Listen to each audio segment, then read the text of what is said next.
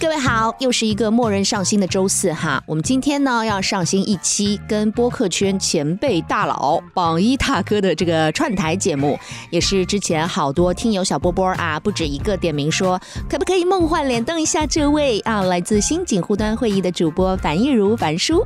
当然，在你们点名之前呢，哈 哈作为一个懂礼貌、讲规矩的播客界新主播，我们怎么能不先拜一拜码头呢？所以我早就在去年年尾的时候啊，就已经跟你们的播客男神勾搭上了呀。当然，我一开始呢是抱着学习讨教的心态约的一次对谈。那正巧呢，也紧扣我自己 FM 端的节目的主题，那就是同行之间的互相倾慕。没想到我们的榜一大哥啊，看我小女子羞羞答答对于音频内容的这个创作的这个决心和热情哈、非常江湖义气的答应说，哎，帮我串个台，并且呢拍着胸脯扬言说要让我感受一下播客界顶流的能量。哎呦，我就马上非常欣喜若狂的说，赶紧赶紧，让潮水般的流量来砸死我吧！所以这一期上下集串台的节目呢，如果没有任何声响，哎，你们要不要想一想，会不会打脸我们这位大佬顶流啊？Anyway，咱们既然是想认真做好这件事情呢，我想在内容上下功夫和持续坚持更新是最重要的。当然啦，看到很多听友越来越多呢，我也是真的很开心。但我肯定不是为了流量而创作哈。这期节目呢，我们也是聊了我作为一个来自传统电台的变量吧，在个人表达方面的一些困惑，以及我们在这个行业内的一些经历呀，背后的一些瓜呀，以及各自的从业经验带来的一些互相的碰撞。由于是一期串台节目的梦幻联动嘛，我们分为上下两集播出，所以锦湖端会议那边上新的呢，是我们这次聊天的上集。大家想要从头开始听的话呢，请务必移步到新锦湖端会议。不过千万要记得下半场回到我们这里哦，继续有始有终的听完我们下集哦。谢谢樊叔，谢谢各位的支持。以下呢就是我们的下集内容。小唱翻牌，同行相亲系列。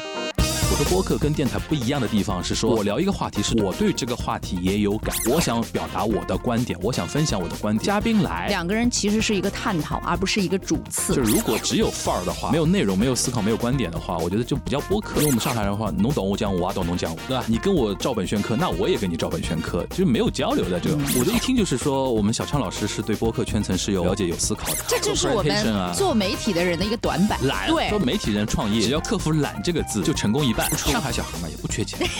我缺，我缺。我希望大家都开心嘛，听到我节目的人都能幸福。好的，调停者。大家好，我是樊玉茹。作为一个滔滔不绝的声音工作者，同行相亲系列怎么能少了我呢？在小唱翻牌里串个台，不到了不强哦。但是我又觉得，你像我现在就是捕捉不到一团空气当中的是谁在听我节目那种感受一样。就比如说我们现在如果是在 FM 端收听的哈，嗯因为我常年做这个节目，至少这个节目的听众，因为他不是直播的嘛，所以他们的反馈在哪里我看不到。他们有的可能会千里寻到微博来，就是给我一句留言啊什么的。但是其实对于节目本身，一期期的节目本身。我后来在无意当中翻找，比如说哪一期艺人上了节目，只有他的粉丝有反应。嗯，但其实我的目标不是只有让他的粉丝听到，我希望有更多的，哪怕你不是他的粉丝，呃你可以从我们的聊天当中听到其他的东西。嗯我希望是有更多的这样的人。而在 FM 端，其实我一直陷入一种虚幻的一种，怎么说呢？就是好像听的人很多。就是那个数字可能远远要超过所谓的播客的订阅量的那个人数，嗯因为播客订阅量其实现在几万甚至几十万已经是很多的、很顶的一个人数了。但其实我们 FM 端辐射出去听到的人远远要超过这个数字。嗯但其实呢，你抓不到他们，他们只是听到而已。嗯这就是我为什么一开始就是我也很想在播客端有其他的听众的原因，就是我可以精准的知道他们在哪里，然后他们会给我反馈。嗯我做 FM 端有没有反馈，我都会继续做下去，因为这是我的一个工作。但是在播客端就不一样，我想要精准的找到这些人。嗯你看上去好像啊，我们的粉丝很多啊，就是大家都听我节目都知道是谁谁谁啊，但是他们是不是为你而来？我心目当中一直是有一个问号，他们也许不是为你而来的。这个对于传统电台的主播是一个非常实实在在的一个问题，嗯，因为播客它是订阅的，对然后它主是要动订阅寻找的，哦，或者说就像我刚才说的，我举的那个粉丝的例子，男朋友推荐给女朋友，老公推荐给老婆，老婆推荐给老公，他这种粘性是非常强的，而且他是高度有认同感的那种东西。但是广播电台的主播，因为你背靠了一个组织机构，嗯有一个有光环的组织机构，你哪怕做到非常顶流的节目，可能你一旦离开这个平台之后，啥都不是，不是，对，可能啊。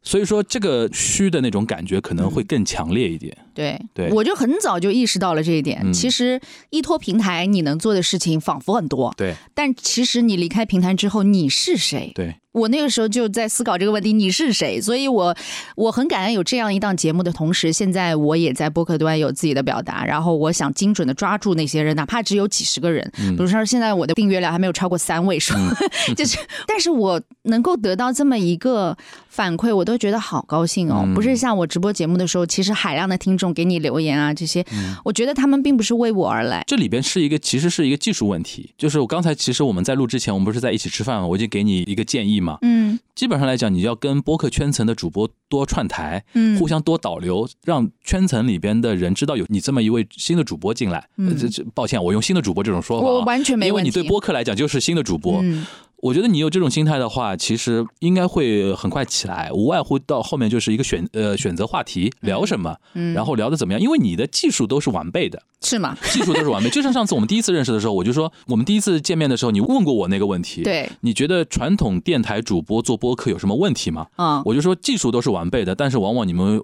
习惯隐藏在技术后面，嗯对吧？因为像像我们现在这样的主播，我没有任何技术，我不懂怎么叫做广播节目的，但是他们就是想表达某一个具体的东西。哎，你觉得技术完备对他们来说是优势吗？因为上次聊到一半也没有深究，嗯我自己观察下来，有很多曾经做过电台 DJ 的人，他们在这一块儿并没有很成功。然后你说可能是一个太是锦上添花的东西，嗯但是不解决根本问题。就如果你是一个隐藏在技术后面，嗯然后做任何节目内容都是浅尝辄止、点到为止，不敢表露自己，不敢亮明观点，不敢有态度，不敢有立场的话，那你就是一个传统电台主播呀，还是一个传统电台主播嘛？但但是播客是需要你鲜明的你录这个东西干嘛呢？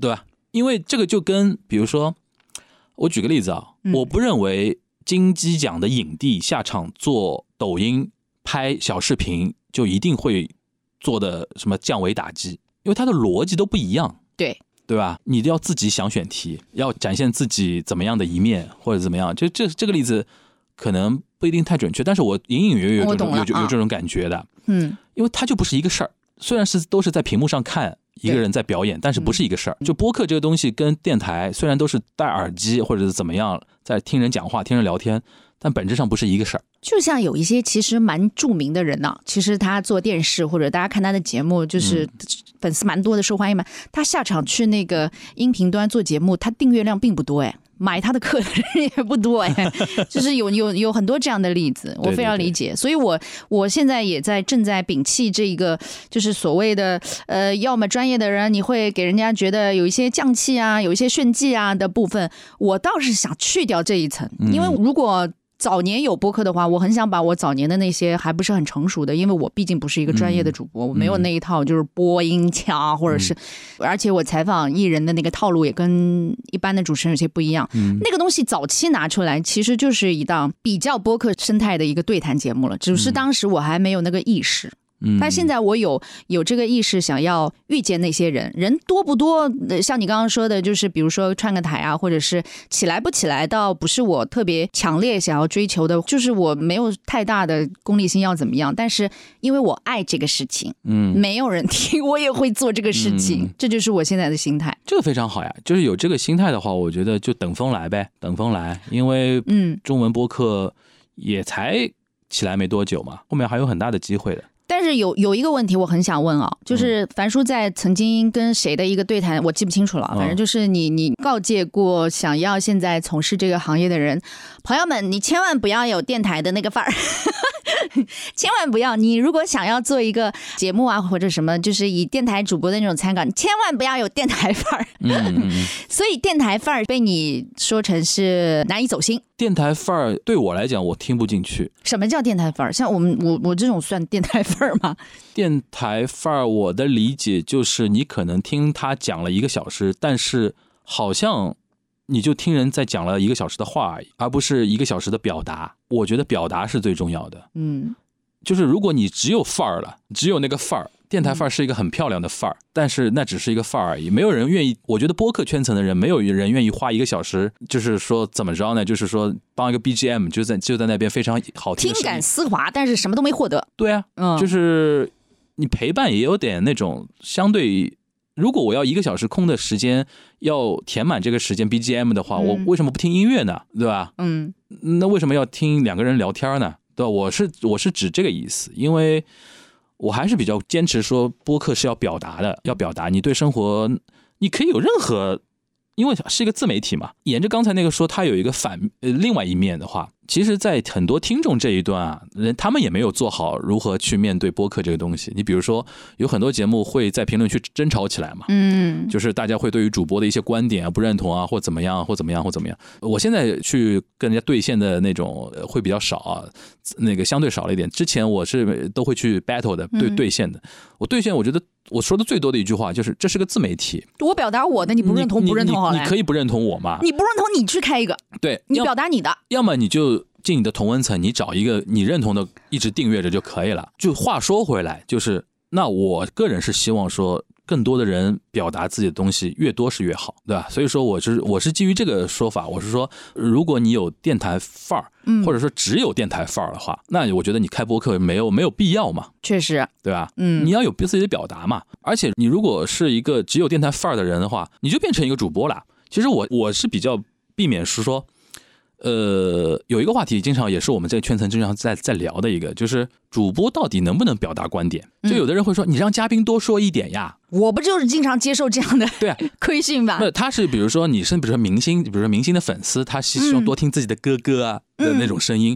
还有一种就是比如说来一个非常有学识教养的你让他多说、学者，或者说像沈一飞老师这种来的人都是冲着沈一飞老师来的，他就会觉得说。主持人为什么那么多话？让沈老师多说一点。你到底那个还尊不尊重嘉宾啊什么的？嗯。但是我就觉得说很有意思，就我经常会跟人家说，我说播客跟电台不一样的地方是说，播客尤其是我，我是这样的，我聊一个话题是对我对这个话题也有感，我想表达我的观点，我想分享我的观点。嘉宾来只是说我们一起来探讨这个东西。有些地方我觉得我不是很熟。我希望他来教教我到底是怎么回事但是有一些观点的地方，我势必想抛出自己的观点，而不是想一个半小时聊完之后，你听到的就是这个嘉宾在所有在书上、在报纸报道的里边所有东西，你又通过音频的东西再听一遍。我想提出一点自己不同的东西也可以吧，嗯，对吧？这个很多人其实现在也没有转过来，嗯，那倒过来到主播身上，如果你只是一个只有电台范儿的一个，你念稿子非常非常好听，声音非常好听，然后那个口音也没有完全没有问题，然后节奏也非常好，然后声声音也非常舒缓，这种感觉，那从头到底你就在听嘉宾讲他的观点，他把他的书上的报章上的东西再讲一遍，然后你没有任何的回应回馈或者自己的一些思考，那。你来干嘛呢？你来引导嘉宾说出他的东西。引导你能做到引导也也很牛逼，因为大家也听得出来。就怕就是说，呃，你知道有一种有一种采访是这样的，就是前面嘉宾可能在一个问题上输出的非常激动，然后有些主播或者主持人或者记者他会马上。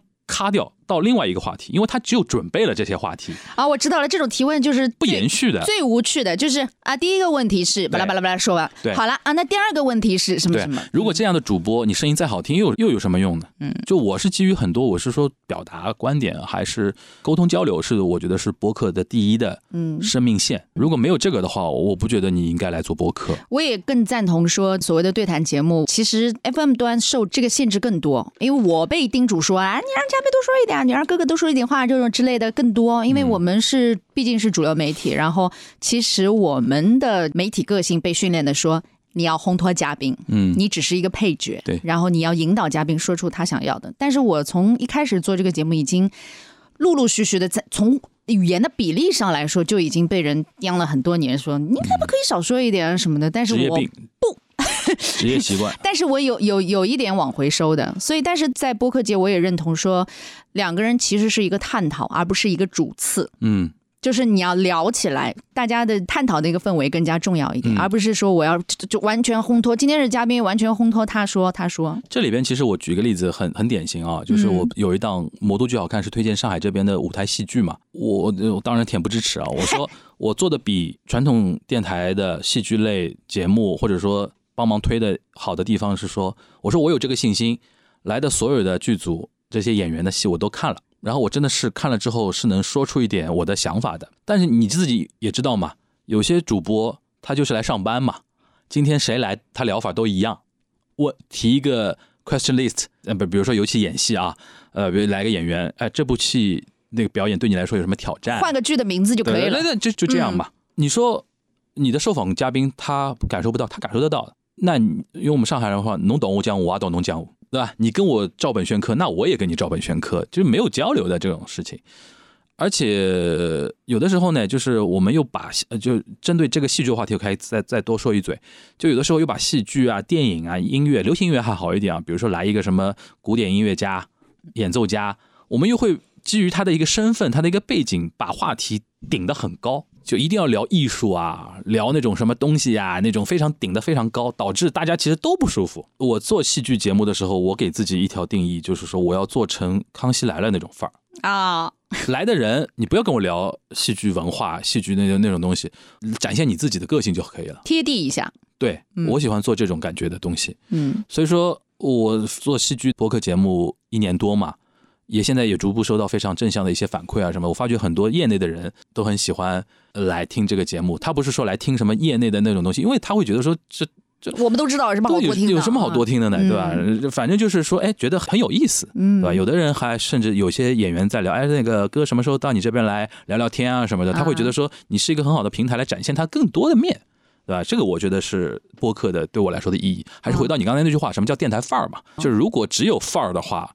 没有内容、没有思考、没有观点的话，我觉得就不叫播客，嗯，对啊？那凡叔，我这个毛病，你什么毛病啊？重吧，就是所谓的电台范儿。我就是我说老实话，我就听了一期那个你跟杨一的那个小唱翻牌，我觉得挺好呀。嗯，我觉得一听就是说，我们小唱老师是对播客圈层是有了解、有思考的，过奖过奖。而且你是明非常明显的在想学习的那种状态，嗯，对吧？嗯，这个这个就就我都可以想象，杨一为什么会愿意跟你聊，也是因为你的这种状态。杨一绝对不可能去一个传统电台接受一个完全不懂播客、对播客不 care 的一个老师一小时采访的。因为对他来说也是三如嘛，对吧？肯定是的呀，对吧？他一开始说，我跟他想象当中的一个电台主播的形象有些不一样，就是还是有一个个人故事的，而不是纯粹的一个电台主播想要转型啊什么的。不是，其实你从形式上来说，我早就已经在做这样的节目了，只不过他的渠道一开始只是在 FM 端而已，所以我其实一直在训练自己的这方面的能力。我觉得现在对于小畅老师来讲的话。我觉得你不要有太多顾虑，首先先先做，先做，然后坚持。我觉得我对任何主播，我说只有坚持，因为谁都不知道你哪期节目会被小宇宙推上首页，这非常具体的话啊，嗯就是你坚持做了，你才会有感觉嘛。这个事情，而不是说基于某种焦虑感说我要转型。当然你不是啊，你刚才说你不是，我不是。就如果是有，就是有有些，比如说做声音工作者的话，他会觉得说啊，播客是不是是一个未来的一个风口啊，或者怎么样？因为有些人来做播客，他就是觉得说我先站着嘛，先试试水，我在先占个坑，我在别的地方有流量，对吧？然后未来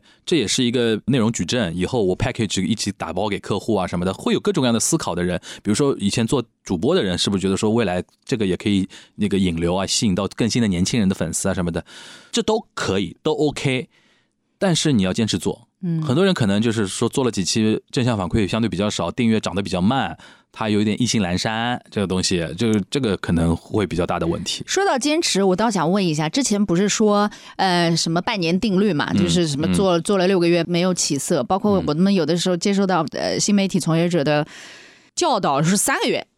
就是你在这件铺在铺在这件事情上面三个月没有任何声响，你就可以放弃掉了。就是他是这样教育我们这些传统媒体的从业者，你在这个地方你就是死命跟死命跟，嗯，然后没有什么反馈。但是樊叔一开始做播客的时候，相当长的一段时间是没有正向反馈的。对，你这件事情是怎么坚持下来的？而且你自己也不是一个 善于坚持的人吧？我觉得我比较幸运的一点啊，嗯，你说。相当长的时间没有正向反馈，其实不准确。我一三年九月开始做的时候，当时我因为找我大学同学，我大学同学其实当时在互联网有一个亚文化圈层，呃，他其实算小有名气，但不是非常主流的那种名气啊。就是说，当时他开始跟我一起做的时候，有一波他的粉丝来听我们节目，给了一点那个流量啊、反馈啊什么的。当时有反馈的，当当时。呃，从现在角度来讲的话，我们起步没有那么惨，嗯，起步没有那么不是一个完全的冷启动，对，而且再加上我对我们两个人之间聊天的那个化学反应是有信心的，而且我们基本上一场聊下来的话，不会内容非常干、非常尬，就是说，呃，有流量能导过来，导过来之后，他能听我们节目听得下去，而且会有一定的那个收获感。这个收获感不一定是知识啊什么的，而是觉得说这段时间还挺挺好玩儿，对吧？这是一个。第二个呢，就是我们很幸运的，在一四年三月份的时候，有一次录那个 TFBOYS。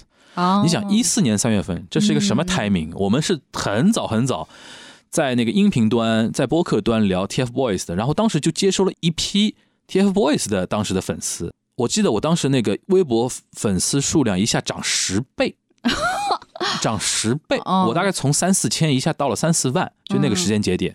所以说运气也是非常好，就是但是你想 TFBOYS 那个话题不是因为我们觉得 TFBOYS 会红，因为那个时候他完全没红，对。我只是在哔哩哔哩上面看到一点他们公司给拍的一些小短片一样的，嗯。我觉得很像日本杰尼斯那那套东西，然后拖着我同学聊聊了之后呢，就他那些 TFBOYS 当年那些那个年轻的那个女孩的那些粉丝就觉得说。哇，终于有人懂我们了，嗯还是两个大叔，对吧？还是什么传统媒体人或者怎么怎么样？就是其实他们嗯不太懂那个什么播客是什么，嗯他只知道有一个电台在聊我们，然后就一堆人过来关注我们的节目啊什么的，就等于我很早就等于有一波这流量的听友在关注，所以说我一直觉得说我还蛮蛮幸运的。后面只是说从一四年那一波开始到一九年，我跟杨一聊那一场之前中间这一段呢，其实比较平。而且那段现在来看的话，也是中文播客相对发展比较瓶颈的那几年。的那段啊，那几年就没有什么声色，我们完全是因为那个跟新冠疫情有关系，因为很多二零年一波全国很多人待在家不出去，居家的方式了居。家方式了，嗯然后很多人开始关注，从那一波开始，当时开始聊什么，哎呦，播客元年啊，什么嗯二零年很热闹嘛，对吧？哎。我就很巧，在一九年三月份的时候开始转型内容，嗯然后二零年新的平台，尤其像小宇宙出来之后，被相对早的关注到了，然后是开始收割那个一波新的那个听友啊、流量啊或者怎么样，然后再加上自己一些选题，的确也贴的一些时事和一些大家比较关心的一些点啊什么的，收到了一些流量。所以总体上来讲的话，你说我坚持吧，我是在坚持；你说我幸运吧，我也挺幸运。这个东西我觉得说不清楚。如果小张老师你要做的话，我觉得首先那个技术层面你已经无懈可击的，对吧？专业专业，我觉得就是等风来，就没有别的任何办法，因为谁都猜不准下一个 TFBOYS 的话题在哪里。嗯那你 觉得不仅是我啊，或者其他人应不应该遵循这个所谓的三个月定律、半年定律呢？就我发现很多人做任何东西啊，任何的呃媒体的呃任何渠道下场的方式，就是在那边看看数据、嗯嗯看流量、看反馈。他真的到那个节点说没有，他就走了。看你的深层焦虑到底是什么吧。嗯你如果深层焦虑是说我现在在现在的既有这个平台的话，我已经没有办法做我想做的内容了的话，你因为基于这个你转到播客端来做的话，你是不会有这种焦虑的。我就是啊，因为你每一期每一期话题只要是自己想录的话，你是能够坚持下去的。嗯那如果你的深层焦虑只是说我想收获新的流量、新的平台这种东西，呃，那你肯定会盯着这个数据啊，因为我我过来就是为了为了这些数据的嘛，肯定会有人会有嘛。嗯就让你什么三个月就走啊，什么半年就走的那些人是他是会有这种焦虑的。我是觉得说，如果你是嗨内容的一个人的话，你不会有所谓的半年定律啊什么的。你只要这个东西你觉得说你自己喜欢就可以，对吧？我是没有，但是我会看。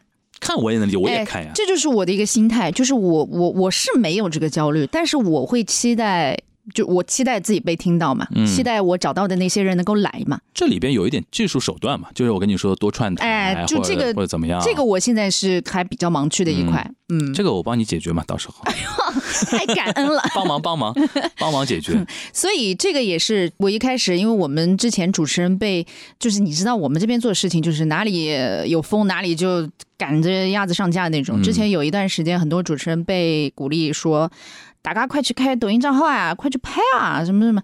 那那个事情那个阶段我们也做过，嗯，你做过你就会知道你能做，对。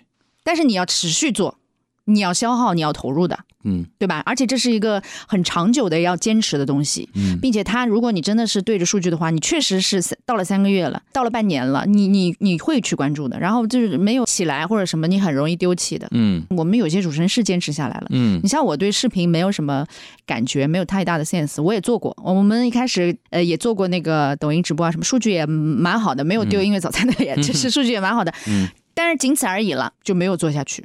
就放弃了。就没有 get 到里边的，就是你说的这个技术问题啊，啊就是做那个视频的一个技术在于它，它让你做垂类嘛，啊，对吧？我做视频的初衷不是要分享某一类的垂类，想办法要到那个平台的权重和数据。嗯，嗯就如果是围绕这个做的话，我就觉得很没意思了，因为不同平台它的算法不一样。它的特质也不一样。你比如说像抖音这种后台推的那种东西，嗯跟 B 站，我们举视频为例子啊嗯，B 站 B 站其实跟播客更像，嗯，它是订阅的，对然后它更小众，对更细分，是然后抖音是推送的，然后它更马太效应，就是你越越红的东西越红，对对吧？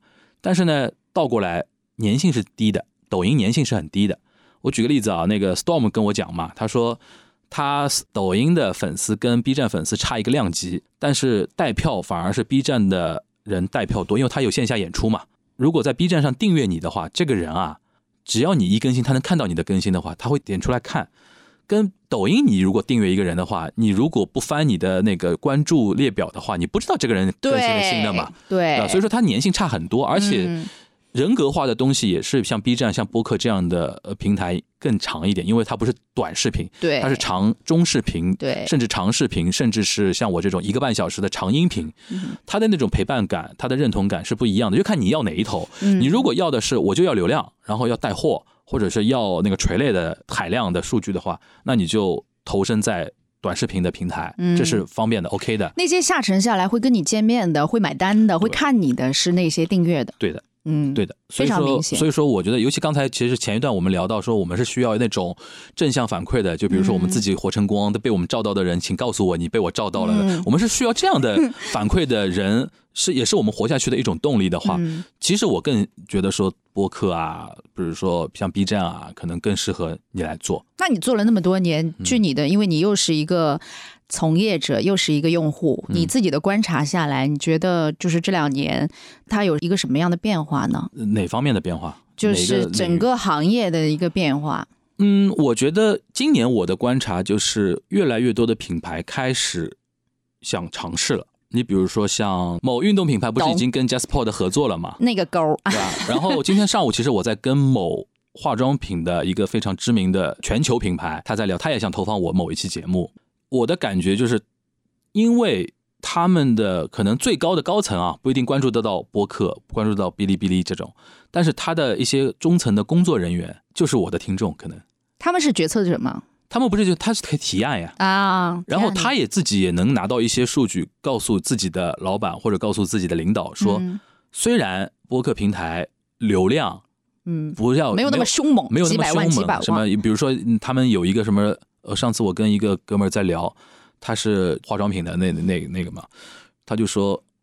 要说服领导有难度，就难在这里，因为有的时候他会说：“哇，我们发一个微博有那种一级观看啊，或者是一级那种阅读量，你突然给我说你一期节目也就小几万的一个收听，人家会不适应，觉得难以接受。嗯，但是现在我觉得越来越多的那些中层年轻人啊，嗯就公司里边他做提案的那些人，他更愿意去跟自己的老板说说，我们是一个有沉淀的品牌，我们是一个国际品牌，我们一定要在一个有沉淀的平台里边展开讲自己的品牌故事，展开呈现。因为我们现在经常跟人家讲的是，我们这个平台动不动就六十分钟、九十分钟的节目，等于是你可以有这六十分钟到九十分钟的时间讲你品牌的故事，讲你品牌的东西，能能讲得很开。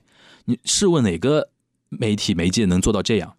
而且是沉淀的，而且嗯我们的用户画像又是那么对，那个精英人人群的，嗯，就它可能不太适合一个新创品牌，或者说一个呃一个快消品牌，或者说就要靠一个短期跑量的他们要转化率，卖货的，嗯，不能靠短期卖货量来做的一个品牌，他不会考虑我们。嗯但如果你是一个百年老店，你是一个国际品牌，嗯你要展现的是自己公共的一个形象、文化的一个形象嗯，的话，你可能会选择这么一个平台。对，你比如说某个电器，还那个美国的一个电器品牌，不是赞助了我们这边一个顶流的一个节目嘛？做了一季的那个冠名，我听说是百万级别的一个冠名，百万级别，在我们来讲已经是非常天量了。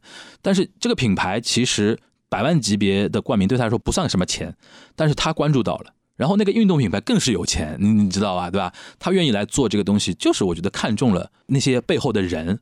我觉得背后那些人群和他们的一些消费习惯，他们的一些在这个社会阶层里边的所处的一些位阶，是这些品牌现在越来越重视到了。对，是对等的，就是那个质感不一样对的，就是你在那边带货一个小时，哇啦哇啦，呃、出了多少啊？补货了，这就那个质感不一样的。动不动就说我已经跟品牌说好了，再再再再上一千单，怎么对？再上一千单，太不一样了。有些品牌不能接受这种东西的，嗯，那你是不是考虑到别的一些东西？我们上次不是在聊开放麦的时候，我也说，就是有越来越多的有积淀的、有底蕴的一些品牌，并不在乎在播客投放的时候去一味的去追求品效合一。对，他要的是一个质感。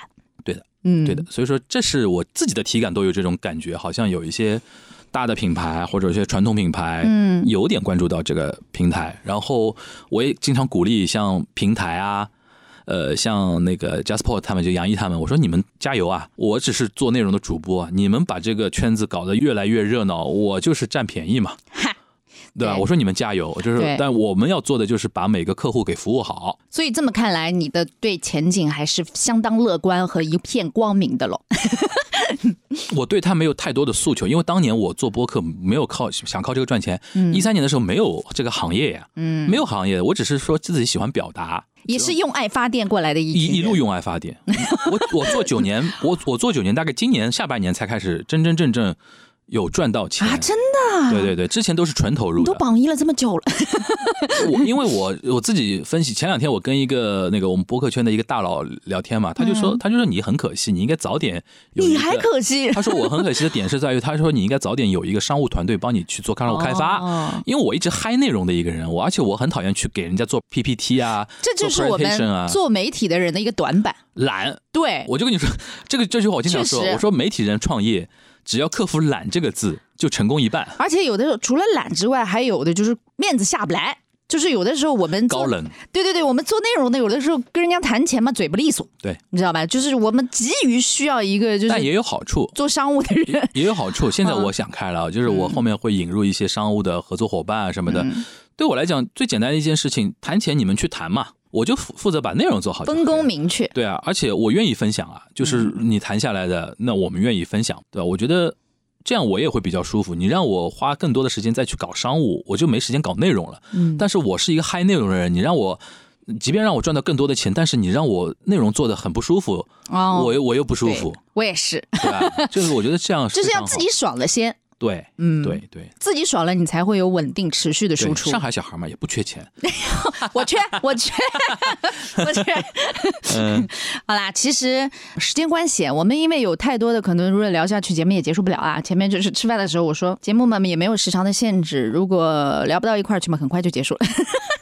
现在我我眼前已经是一百分钟了，就是有你这句话，我心里安了很多。虽然我不是贵圈的从业者，但是作为一个用户或者是也是一个爱好者来说，我觉得我当然希望以你们头部为为首的一些可以做大做强啊。作为一个广播从业者，我心里其实也没底的。你你之前从我和杨一的对话当中，应该也能听得出来。虽然我在这边没错，是在做着。嗯，收听率最高的节目，或者是是已经做到了一个广播的一个一个一个呃 top，但是我一点也不会觉得很笃定，或者是在一众主播当中觉得啊，我是这边的头部，我怕什么呀？我其实危机感一直是有的，而且我一直是敞开。我觉得要抓住年轻人嘛。对，敞开怀抱去拥抱一个新的渠道也好，或者新的方式也好，我一直是这样一个态度，所以也希望你们能够做大做强。嗯，虽然我们从年龄上来说，就是被大家说为什么前辈啊、老人啊什么的，但是我们其实心态一直是……哦，那沈一飞老师做做做多好哦，对，梁文道做的多好，是的，这个我不我不承认的，这个而且我现在越来越觉得我节目越做越好了，是因是是。为什么呢？是因为我成长了，我在越来越成熟，我越来越懂怎么跟人走心聊天了啊。然后我会觉得说，那跟一些年轻一点的主播相比的话，我的确，我的确会做的比他们好。对，我在那个节目的第一期岛屿的时候，我就说，其实我非常醉心于在跟一个陌生人，或者是一个没有见过的，或者是一个不太熟悉的人，跟他在对话的过程当中，慢慢的在建立信任的这样一个过程。我很迷恋这个状态，我也是。我特爽的一个瞬间就是嘉宾聊完主动加我微信，啊。他说：“老师，我们加个微信，下次一起来一起玩啊，一起喝酒啊什么的，不是那种想认识人的那种爽感，而是我被他认可了，对。”这个非常爽。因为我们艺人们有的时候受到那个经纪公司的牵制啊，不能随便加主持人的什么。我们有一些主持人是非常热衷于说，就是下了节目主主动去加一个谁谁谁，以拥有谁谁谁的微信为荣那种。我从来不主动嗯加任何的艺人和歌手，但是有的会在下了节目之后，甚至是背开经纪人的那个说加一下的时候，我就特别开心。对，我也没有说就是一定要跟他成为私底下的什么好朋友而开心，这只是一种标志。对，只是一种 symbol，就是说明我们这一天这一场聊天是成功的。嗯，我们互相认可对方。嗯，我最我觉得最后最后我再举给你举个例子，我在自己节目有说过。嗯，我当年为什么选择从那个纸媒离开？里边有个契机啊，就是还是具体的人。因为我当时记得我一六年的时候帮朋友在那个上海文化广场搞了一场那个演出。嗯，那个演出呢，因为我自己是留日嘛，懂日文，然后那个演出是一个日本的一个。呃，女生的一个演唱组合在上海开演唱会，然后我全程跟到底。然后那天最后一天演完之后，我坐在第一排，往后一回头，因为在谢幕嘛，大家全场的人都站着听的，你知道有点二次元的那种，这大家都很疯狂。然后我看到文化广场一千八百张笑脸，一千八百张笑脸，我就暗下决心，我说，我说我写稿子有没有一千八百人看到且说呢？嗯，这一千八百人即便看到了，他会笑吗？他会感动吗？好像不会，对吧？所以说，我觉得我是非常希望有那种我的东西或者我做的事情能够让别人有一定情绪价值的。这个情绪啊，可能是感动，可能是开心，可能是任何东西，能够真的影响到他们，是我想做的一个事情。所以当时我决定从传统媒体出来，这一个契机是那一千八百张笑脸。我我我一直在说这个故事，就是我觉得尤其像我们嗨内容的人来说，这个真的是很很重要的一个点。就我们的内容说出去，哪怕我现在看不到，面对一团空气说，我明确的知道有一些人是会被我感动到的话，我觉得 OK 了，这就你也是想要切实的抓到那些人，对对对对对对对，我希望大家都开心嘛，嗯，听到我节目的人都能幸福。好的，调听者。如果再多说一嘴的话，我期待未来传统电台的内容开发和挖掘也可以更进一步，因为我觉得我们很多传统媒体啊。在自己内容还没做到极致的前提下，就已经面临的换代了，这是我们非常尴尬的一点。就是比如说，你像我，因为对我对日本比较熟，英美啊，日本的情况是，人家传统媒体已经做到极致了，内容开发是做到极致的情况下，它突然面临了一个传媒环境的改变，那不得不改变。我们其实，即便我们现在这些传统媒体的存量，你把内容做的多元一点，做的精彩一点，做的走心一点，哇，你都会。留住很多的人的关注。虽然我很同意你，但是我觉得不能播。虽然我很同意你，但是我觉得这是奢望。就如果真的有这种觉悟，我们可能也不会那么怪到今天这个地步。对对。所以我这也是我一个美好的愿望啊。呃。就就这样吧，就这样吧，那就这样。好的，爱都要撒有那。谢谢樊叔今天来到我们节目当中。迫于时间关系呢，我们其实还有很多，其实也没有来得及聊到。哎，最后我问一个小问题啊。哎，对你，你可以问我一个问题，我忘了。最后，最后我问个小问题，你觉得跟杨一聊天跟跟我聊天有有区别吗？哦，男人的好胜心啊！不是好胜心，我很因为我跟杨一平时也很聊得来啊，节奏都很快，嗯，但是我会觉得说。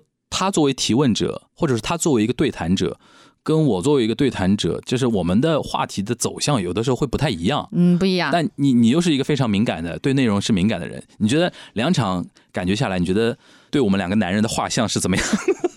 当然不一样啊！你们聊天的感觉当然是不一样的。说来听听。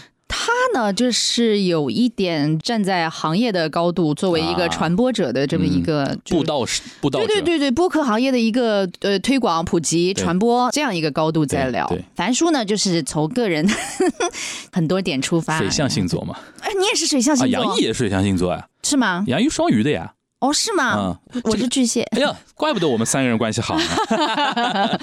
但是他还是做这个行业时间比较，他站位不一样嘛，屁股决定脑袋，所以有的时候他也不是那么快速的能够打开自己比较多一点。像樊叔今天跟我聊了很多很走心的一些，包括听众给他的特别情感冲击的一些话题啊什么的。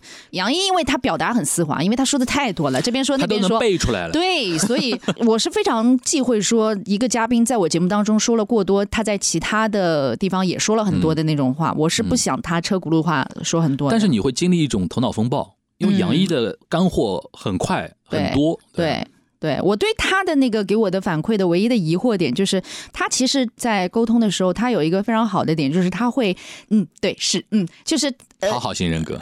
我不知道是不是啊，因为我也有一点，但是有的时候我们我有一次听黄志忠的节目，我觉得有的时候你跟一个对方聊天非常丝滑，你觉得很舒服，他说，呃，很有可能对方在给你喂饭，他在很好的把你伺候好。嗯，如果你觉得特别的舒服的这个状态之下，你要谨你要谨你要谨慎他。并不是你所理解的情投意合，跟你，或者是就是，他很有可能在伺候你。我觉得是有一定道理的。所以有的时候有我困惑的是，杨一是不是真的认同我，以及他内心的这个小九九在哪里？呃所以我有的时候也很疑惑。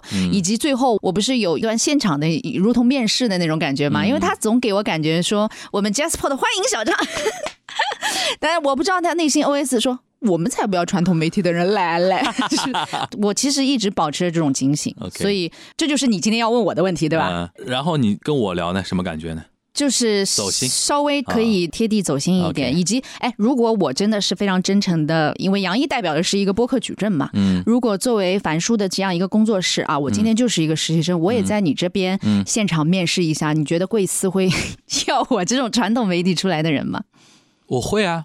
会吗？但你只要价钱开的低一点就，我怕养不起，好不好？我是不是杨毅内心也是这种？你要来嘛，我们是欢迎的，工资嘛，我们就，对吧？对对对对对，这是这是对我们那种创业。小型公司最大的一个问题嘛，人力成本很贵啊。好的，好的。对，如果抛开人力成本不说的话，我觉得三观合是很重要的，就是拍内容三观合。那你抛开这个薪酬先不聊啊，就是像我这种类型的人才，会不会在你们这个行业会被认为是第一传统媒体出来的，它有一定的壁垒，它不是一张白纸，我塑形不是那么的方便。第二，他会不会有一点倚老卖老，或者是他自己在自己原先的那个不会。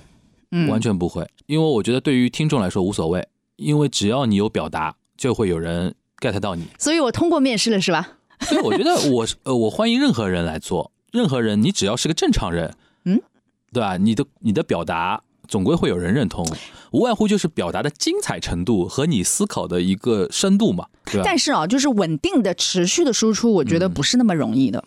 当然会思考的人，你跟他浅浅聊一期，或者是你戳中他的喜好的那个点，他可以跟你聊那么一期或者几期。但是像你这样这么多节目同时稳定输出，同时涉猎如此之广，对吧？然后还感谢嘉宾。我觉得对于我来说，我一个从业者，我都觉得有点难的。我觉得感谢我的一些固定的搭子的嘉宾哦，因为当这也是我后面才觉得说我。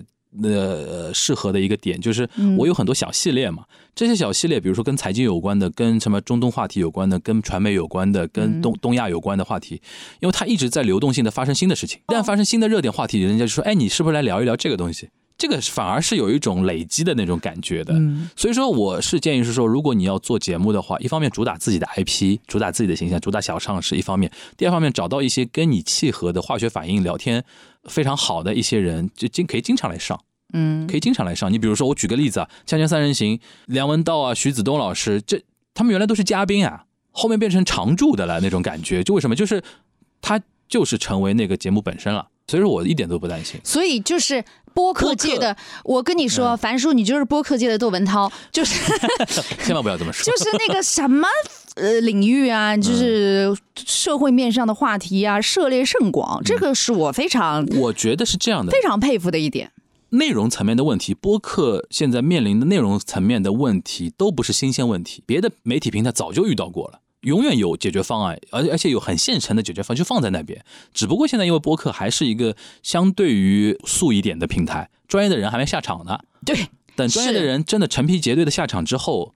到时候你再看，这个才叫厉害。好，谢谢樊叔今天来到我们节目当中。